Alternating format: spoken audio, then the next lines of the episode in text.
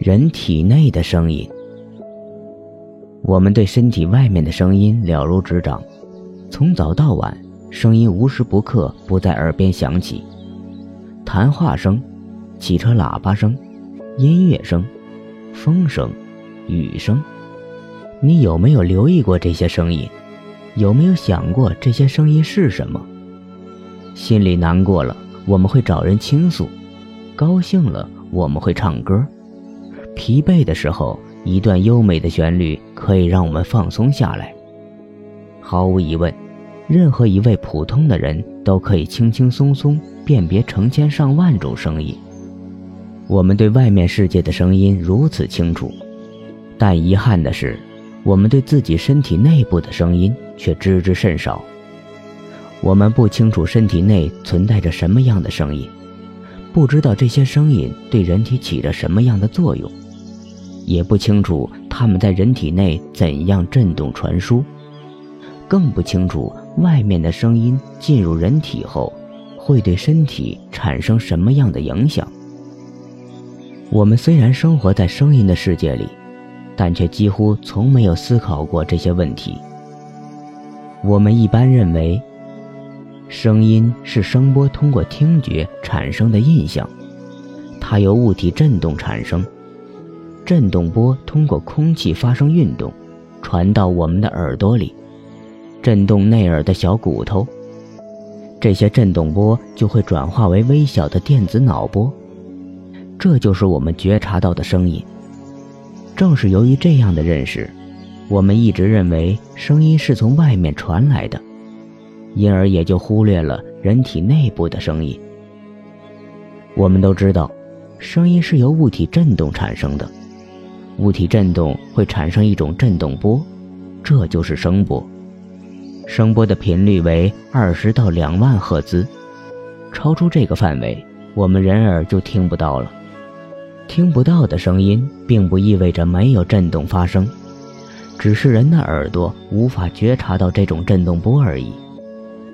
我们将耳朵听不到的振动波称为超声波，它的频率为一到五兆赫。虽然人类听不出超声波，但不少动物却能听出。这些动物可以利用超声波来导航、追捕猎物、避开危险物。蝙蝠为什么能在没有光亮的夜晚飞翔呢？就是因为它能发出一到十万兆赫的超声波。蝙蝠正是利用这超声波来辨别方向。因此，我们这个世界。的的确确是一个声音的世界，各种频率的声音，耳朵听得见的、听不见的声音，共同构成了我们的世界。其实，人体内也充满了丰富多彩的声音，似乎一点也不逊色于大千世界。一个人从心脏开始跳动的那一刻起，他的身体内就充满了各种各样的声音，这些声音将伴随人的一生。直到生命的结束。要了解人体内的声音，我们首先要来了解脉搏的跳动。脉搏是怎样产生的呢？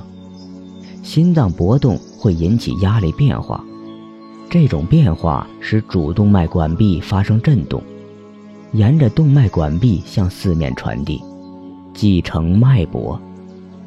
我们知道，心脏自生命诞生以来就开始不停地跳动。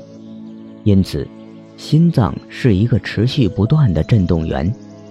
心室收缩时，血液快速摄入主动脉，使其基部压力骤增而膨胀；心室暂未摄血时，主动脉基部压力下降，管壁弹性回缩，于是恢复到原来的位置。这样，主动脉管壁就会因为心室的舒展和收缩而有节律的受迫振动。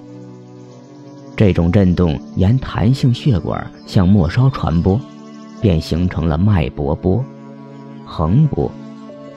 由于可以不断地从心脏获得能量，因而血管的震动可以持续向前传播。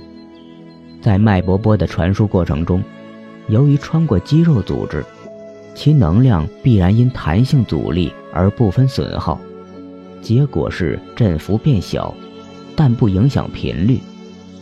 所以，按照中医诊脉，在桡动脉处诊得的脉搏波频率就等于心率。由于心室射血状态不同，脉搏波波长也不相同。当心室充盈良好，收缩力强而快，半月半起闭良好，血管弹性正常时，短时间内大量血液摄入主动脉基部，以致血管管径骤增，能形成振幅大、截断长的长波；反之，则形成振幅小、截断短的短波。由于心室每搏输出量受心率的影响，脉搏波的波长也必然与心率有一定的关系，即心率越快，则波长越短。因此，血管振动截断的粗细长短，从一定程度上也反映了心脏输出量的大小。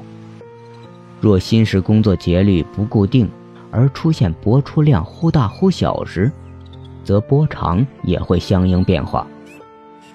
这里有一个十分关键的问题，就是人体内的这些声波是通过什么渠道在身体内传输？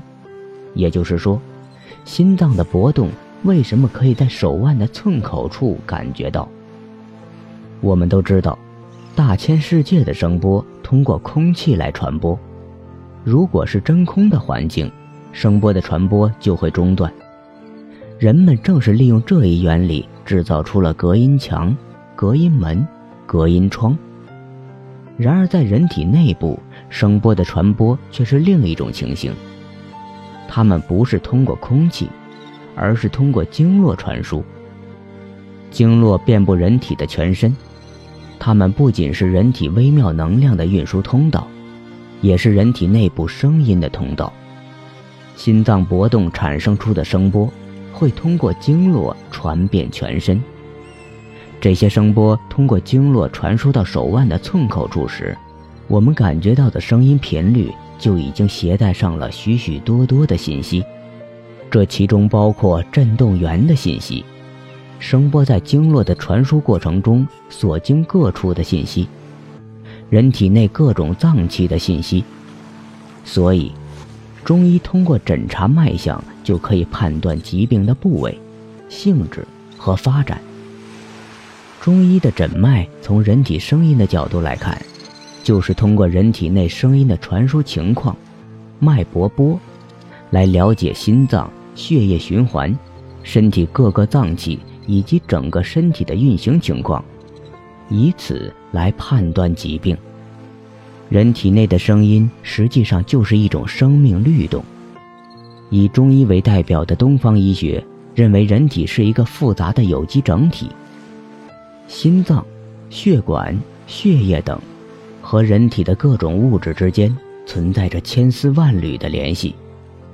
所以，人体声音、脉搏波的情况，实际上反映的是整个身体的健康状况。